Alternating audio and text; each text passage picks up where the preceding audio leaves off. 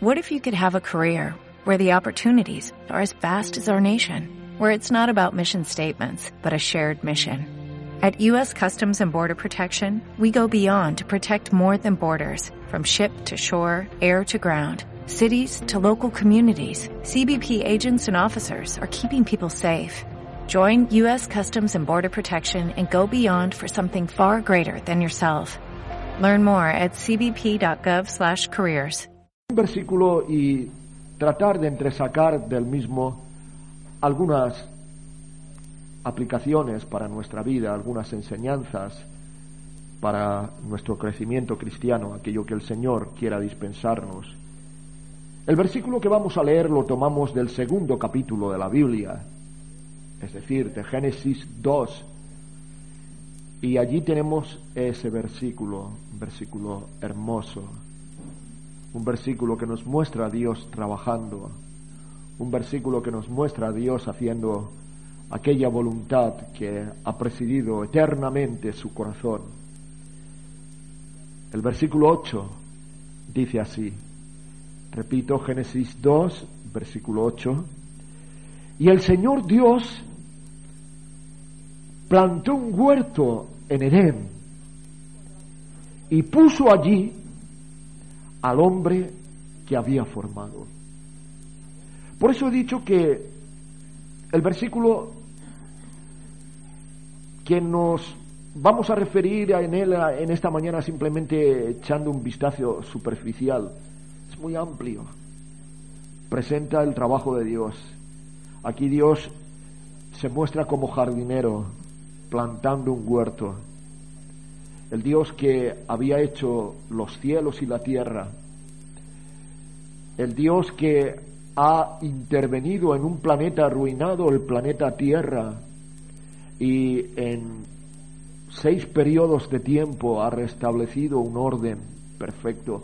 Pero aún ese Dios quiere hacer algo que sobrepase. Quiere preparar un habitáculo para la criatura que es corona de todo cuanto Él ha creado, el hombre. Y luego dentro de ese habitáculo quiere colocar a su criatura. Así que Dios crea, diseña, forma un lugar específico que en esta parte se llama huerto, que en otras partes de la escritura se llama jardín, que en otra parte de la escritura se llama paraíso. Poco importan los nombres, aunque todos los, hombres, los nombres concuerdan y tienen su particular matiz. Dios trabaja especialmente para ese lugar especial, para que sea la habitación, la mansión, la casa, el habitáculo de su criatura, que después la toma y la coloca. Indudablemente aquí podemos ver lo que es literal en el sentido de lo que pasó cuando Dios creó al hombre. Pero evidentemente aquí podemos ver un trabajo superior, superior por más costoso, que fue el trabajo que efectuó el Hijo de Dios en la cruz del Calvario. Él labró la tierra de la salvación.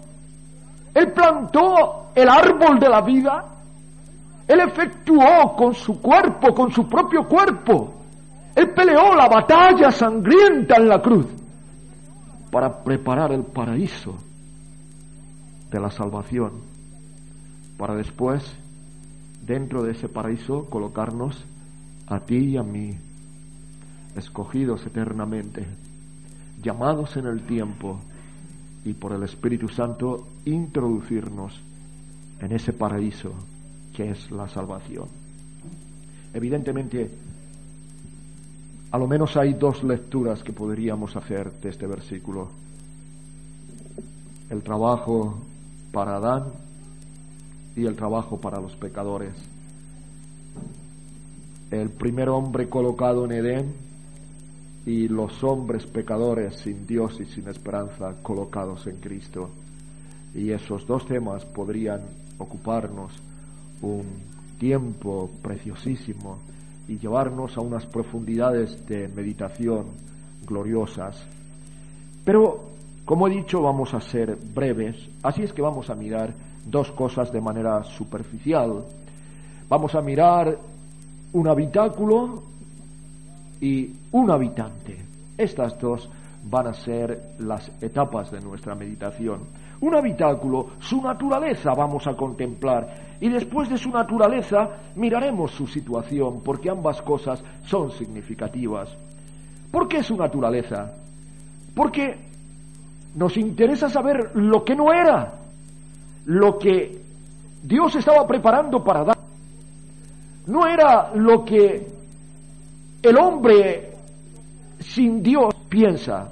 No era una torre, no era un palacio, no era una casa solariega, no era un piso lujosamente montado. No, no, no, que va. Los hombres tienen unas ideas, pero Dios tiene otras muy distintas y superiores. El primer fundador de una ciudad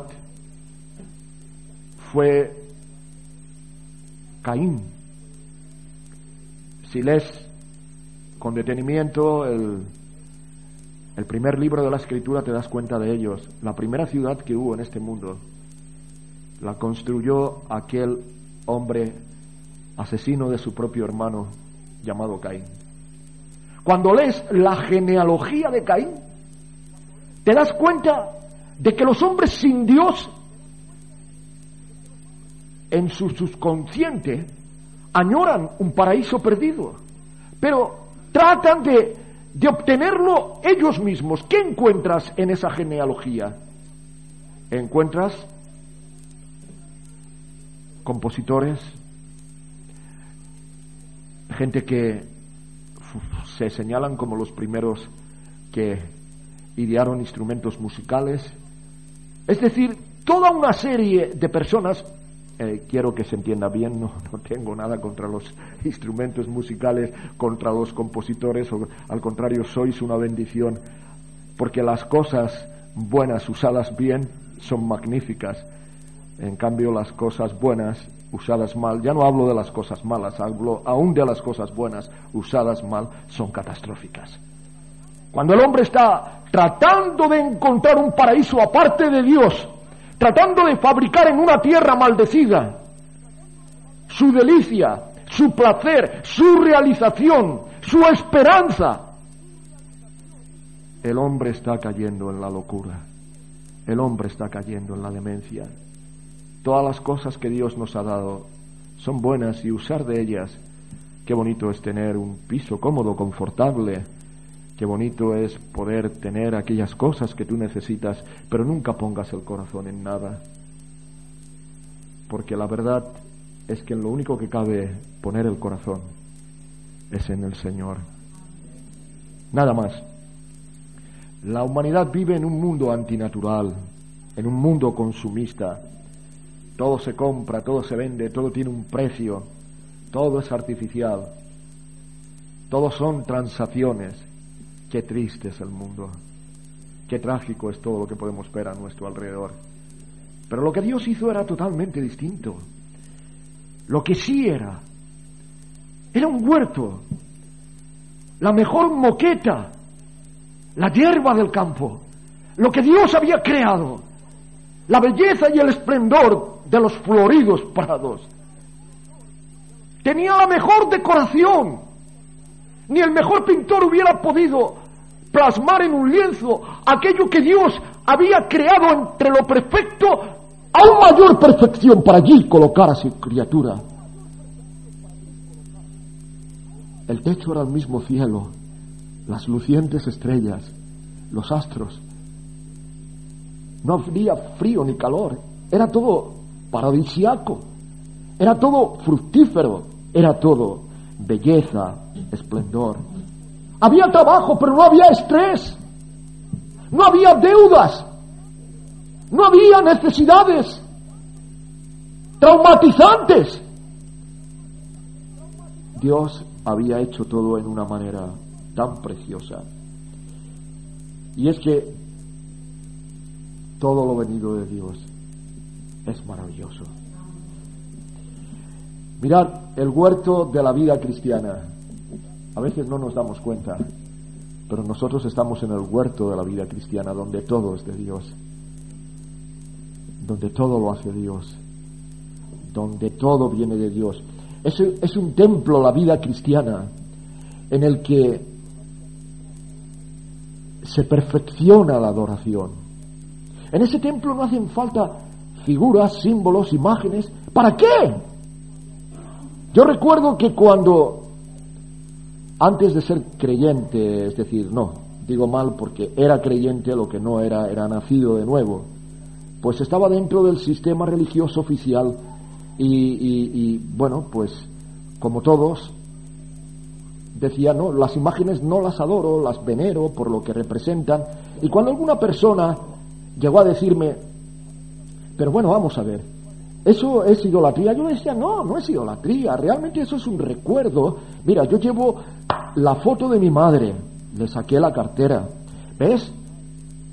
Esta es mi madre, pues yo cuando estoy lejos, pues me acuerdo de ella y la beso y es un recuerdo de mi madre. Tuvieron que pasar muchos años para que yo llegara a comprender que yo era realmente bobo. Porque ¿para qué necesitaba besar la foto de mi madre si tenía mi madre allí? ¿Por qué besar un papel cuando tenía mi propia madre en carne y hueso allí? Si Dios está en mi corazón, si en ese templo, que es el huerto de la vida cristiana, está Dios, no necesitamos ninguna representación. Dios está allí por su Espíritu Santo. Es real, es vivo, puedes sentir sus caricias, sus besos, puedes sentir su presencia, está en nuestro corazón. La vida cristiana es un templo suntuoso, no se puede comparar con él. La catedral de Burgos de León, no se puede comparar con él. Esta catedral interminable que se está haciendo aquí en Barcelona, no se puede comparar.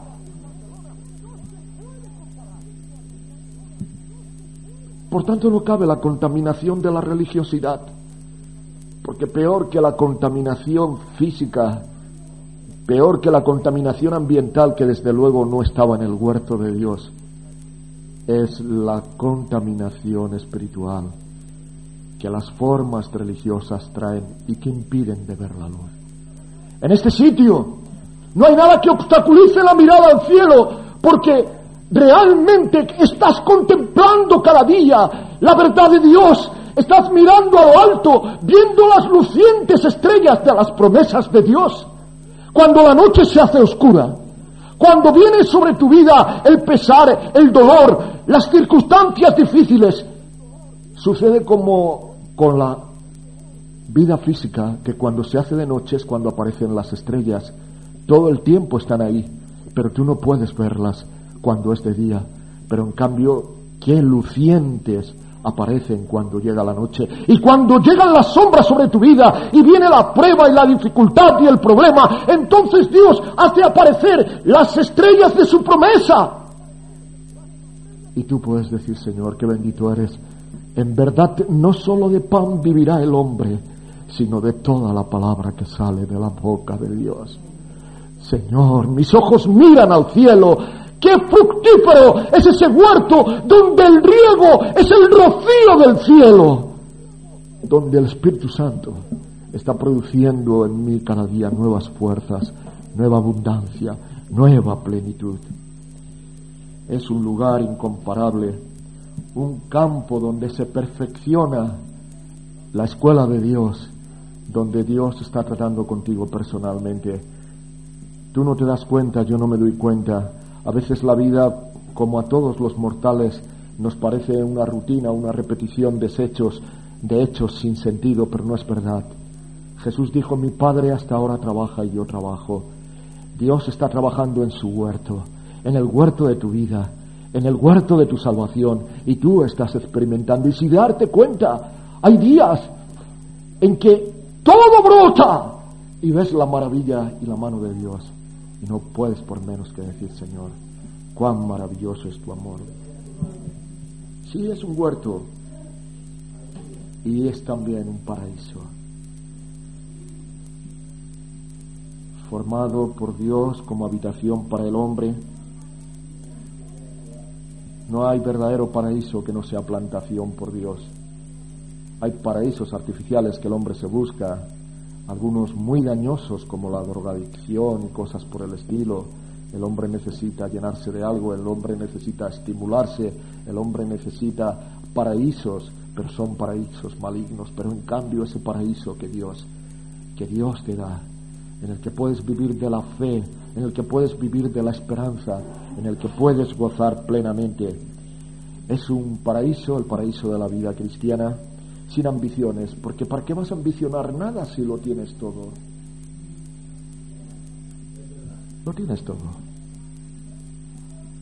Podrás materialmente tener poco o mucho, pero sin embargo lo tienes todo, porque con lo poco que tengas Dios te bendecirá. Aquel que puede hacer que con un par de panes y unos pocos peces coma una multitud, ¿Cuántas veces no ha hecho esto en tu vida y en mi vida? Así que ¿por qué vamos a tener ambiciones? Todo es nuestro. Y si no tenemos ambiciones, tampoco tenemos ansiedades ni temores. ¿Para qué? Si dependemos absolutamente de Dios, si la vida y la muerte están en sus manos, si Él es nuestro médico y es nuestro enfermero, si Él es absolutamente el que domina nuestra vida,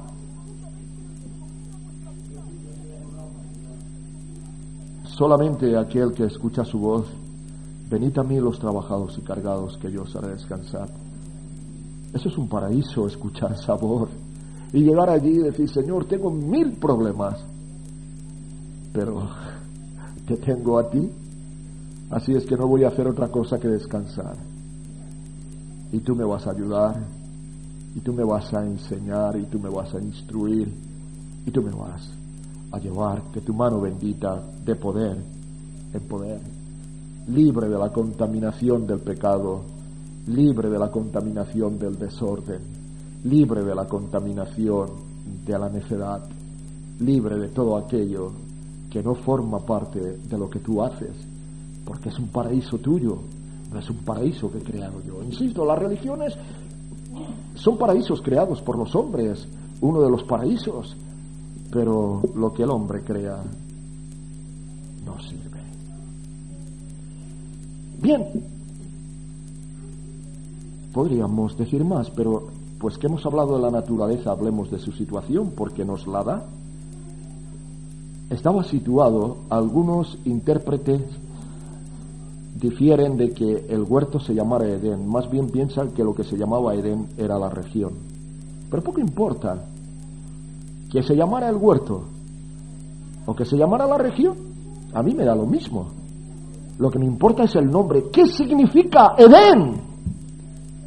Pues déjame que te lo diga. Deleite, placer. Porque Dios te conduce, conduce a sus hijos a que puedan decir como el salmista, Señor, a tu diestra hay multitud de placeres Tú eres fuente de bien inconmensurable para mi alma. Señor, cuánta dicha, cuánta paz, cuánta dulzura hay en mi vida desde que te conozco. Antes de conocerte no podía sino decir que este mundo era un valle de lágrimas. Pero desde que te conozco, no, Señor. Desde que te conozco la vida es otra cosa. No importan las circunstancias, lo que importa eres tú, fuente de agua viva, en tu presencia y delicias.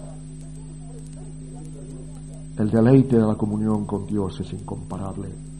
El placer de su trato es inimaginable para aquel que no lo conoce. Pero para ti y para mí que conocemos lo que es tratar con el Señor y ser objetos de sus ternuras.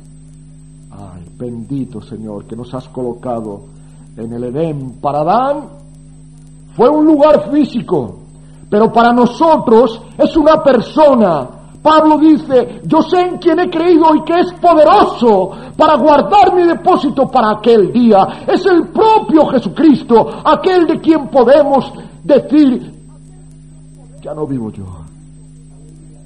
No vivo yo, porque ahora vivo en Edén. Cristo vive en mí. Cristo vive en mí. El Espíritu Santo me llena a rebosar. Mi copa está rebosando. Las delicias son inagotables. Continuamente estoy experimentando los recursos de este lugar en que Dios me ha colocado, porque la Biblia dice que eran muy grandes los recursos, cuatro ríos, óyeme, cuatro ríos regaban aquel huerto.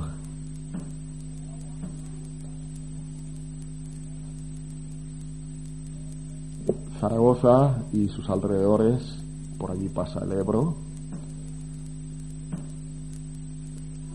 Otros lugares son regados por el Duero, por el Tajo. Pero aquel huerto tenía cuatro ríos y cuán significativos son sus nombres. Mira, uno de ellos se llamaba Pisón y pisón significa libertad. ¿No te recuerda esto nada? Seréis verdaderamente libres si el Hijo de Dios os libertare. El otro se llamaba Gión y Gión significa plenitud. ¿No te recuerda nada esto? Yo he venido para que tengan vida y para que la tengan en abundancia. El otro se llamaba Hidekel y aquello significaba rapidez la rapidez de la extensión del Evangelio, la rapidez de la alegría embargándote cuando el Evangelio entra en ti. El cuarto se llamaba Éufrates. Éufrates significa dulzura. Señor, cómo ha cambiado mi vida cuando te he conocido. La amplitud, la extensión era grande y debía de serlo más, porque Dios colocó al hombre en aquel huerto para que ensanchara sus fronteras. Desde allí era el punto de partida y tenía que dominar la creación, sojuzgarlo todo y henchir toda la tierra. Es decir, tenía que hacer que las fronteras del huerto se fueran extendiendo. El pecado dio al traste con aquella situación. Pero no es así contigo y conmigo, porque Ahora somos hijos de Dios, pero aún no se ha manifestado lo que hemos de ser. Ahora estamos embargados en una obra, pero hay mucho más que Dios tiene para nosotros. Ciertamente, hay toda una extensión, por eso también la escritura dice, ensancha el sitio de tu morada, extiende tus cuerdas, corre tus estacas, hay tanto para hacer en tu vida personal, para acrecentar la experiencia con Cristo, para sentir como el Espíritu de Dios te llena y posee más y más. Hay tanta utilidad en ti que quiere Dios sacar de tu vida. Hay tanta perfección que en ese paraíso de Dios llamado Edén, que es la delicia de Cristo en nosotros, el Espíritu Santo dominando nuestras vidas, se pueden producir ciertamente. Dejémoslo aquí. Pero miremos por un instante siquiera, una vez que hemos visto en el habitáculo y hemos mirado algo de la naturaleza y algo de la situación, miremos ahora al habitante, porque hay a lo menos una o dos cosas que el Señor no quiere que perdamos de vista. Una, que el hombre fue formado del polvo de la tierra, pero déjame te lo decir, no fue formado de la tierra del paraíso, fue formado de la tierra de fuera del paraíso. De otra manera no diría que Dios formó el paraíso y luego colocó al hombre dentro de él. Lo cual viene a decirnos que no hay ningún mérito en nosotros ni lo habrá nunca jamás. Nuestra naturaleza no es propia del paraíso. Somos pecadores, enajenados de Dios. Pero sin embargo, Dios en su gracia infinita nos tomó de nuestro estado de condición y de muerte y nos introdujo por puro afecto de su voluntad dentro de aquella tierra sin contaminación, fructífera, maravillosa, regada por cuatro ríos, que es la bendición de la salvación, su Hijo, su Espíritu, su presencia. No hay nada que amerita. ¿Tenéis algo que no hayáis recibido? entonces ¿de qué vais a presumir? Aún los creyentes cometemos ese error. Y llegamos a pensar, bueno, Dios me salvó, pero ahora la salvación depende de mí, yo tengo que perseverar. Sí, tú tienes una responsabilidad de obedecer al Señor, pero afortunadamente la salvación depende de Él. Porque si dependiera de ti, pues ya podías tirar la toalla. Pero lo maravilloso es que hay alguien en los cielos que está intercediendo día y noche por ti. Lo maravilloso es que la salvación, como dijo Jonás, pertenece al Señor. La salvación es que una y otra vez puedes decir, tú sustentas mi suerte. La salvación es que una y otra vez la Biblia grita que el que nos colocó, el que nos plantó. Jesús dijo, ninguna planta que plantó mi Padre Celestial será desarraigada. En cambio, cualquier otra planta que no plantó mi Padre será arrancada. Pero si el Espíritu de Dios te da testimonio de que eres hijo de Dios, no tienes nada que presumir, pero tienes mucho que agradecer. Tienes mucho por qué bendecir. Y en este ser formado fuera, pero puesto dentro, pues déjame decir que no solamente es que está siendo guardado, sino que Dios te ha dado, y es así que es, ya la he mencionado, pero termino aludiendo a ella, es así que es tu ocupación. Dios puso al hombre para que labrase y guardase el huerto. Y en el paraíso de Dios, que es Cristo, Dios también nos ha puesto una ocupación, labrar y guardar. No depende de ti la salvación, pero la Biblia dice, ocúpate de tu salvación con temor y con temblor. Tienes que labrar tu propio corazón Tienes que guardar la santidad. Tienes que proyectar luz porque eres luz del mundo y sal de la tierra. Tienes una tarea que hacer. Así que los que estábamos fuera del huerto y hemos sido puestos dentro del huerto, no carecemos de responsabilidad. Tenemos toda la felicidad de la seguridad, pero tenemos la responsabilidad que Dios colocó en Adán, también la ha colocado en ti y en mí. Sí. Termino diciendo, agradece al Señor, gózate en el Señor, estate donde Dios te ha puesto y, y deja que Dios escoja. Todo en la vida deja que Dios lo escoja para ti. Hubo un hombre que se llamaba Lot y quiero terminar haciendo referencia a él. Él era alguien que le gustaba hacer elecciones. Cuando un día llegó una situación familiar en la cual pues había que tomar una decisión y tío y brino tenían que separarse a pesar de la jerarquía familiar y de la jerarquía de la edad. El tío, que era muy generoso, le dijo que escogiera a él y él escogió lo que le pareció lo mejor, que luego resultó ser lo peor, porque finalmente fue a parar a Sodoma y Gomorra y aquellas ciudades fueron destruidas. Así que hizo una mala elección, aunque pensaba que hacía una elección ventajosa. La misericordia de Dios, ese Dios del que depende nuestra salvación, le salvó del incendio. Y unos ángeles vinieron hasta él y la escritura es tan descriptiva que nos podemos reflejados en ellas ver multitud de veces. A lo menos yo me veo cuando los ángeles le tomaron de la mano empujándole para que saliera, porque aún le costaba de salir. ¿Y cuántas veces, a lo menos, insisto, es mi experiencia, Dios ha tenido que enviar sus ángeles a empujarme porque yo, tonto de mí, me hubiera quedado en la ciudad de destrucción? Pero aun cuando salen de la ciudad de destrucción y los ángeles le dicen, Lot, vete a ese monte, arguye, no, no, porque en el monte moriré. Mira esa ciudad que es pequeña, ¿por qué no? Y los ángeles transmiten de Dios su condescendencia. Está bien, ve a esa ciudad.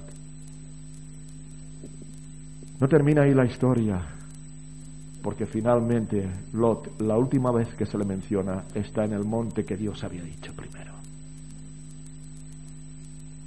Dejemos que Dios escoja nuestros paraísos. Dejemos que Dios tome las decisiones por nosotros. Dejemos a Él las elecciones. Nosotros no sabemos y Él lo sabe todo.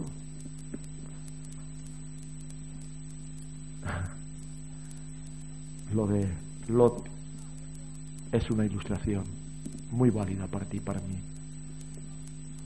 A veces hay cosas hasta que aquel buen rey Ezequías, que vivió con toda fidelidad, llegó un momento en que iba a partir de este mundo y, el profeta Isaías se lo dijo y él oró a Dios, Señor, no, que recuerda mi fidelidad y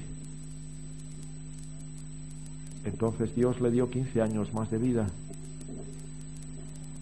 Sabéis que a 15, aquellos 15 años ojalá no los hubiera vivido porque vivió las cosas más trágicas y más malas de toda su vida. Empañó el resto de su vida con aquello. Quiero que me entendáis. No quiero que... Yo sé, si yo me viera en peligro de muerte, pediría, Señor, sáname. No estoy diciendo que, por el amor de Dios, no me confundáis, pero simplemente trato de ilustrar que aún en los asuntos más vitales, las elecciones las debe de tener Dios. Por eso siempre nuestra oración debería estar acompañada o por las palabras o con el sentimiento profundo de el huerto de Getsemaní, aquel otro huerto que aunque era angustioso fue un huerto muy fructífero. Señor, pase de mí esta copa si es posible, mas no sea como yo quiero, sino como tú quieres. Tu voluntad siempre, Señor, porque tú eres el Dios de los paraísos, tú eres el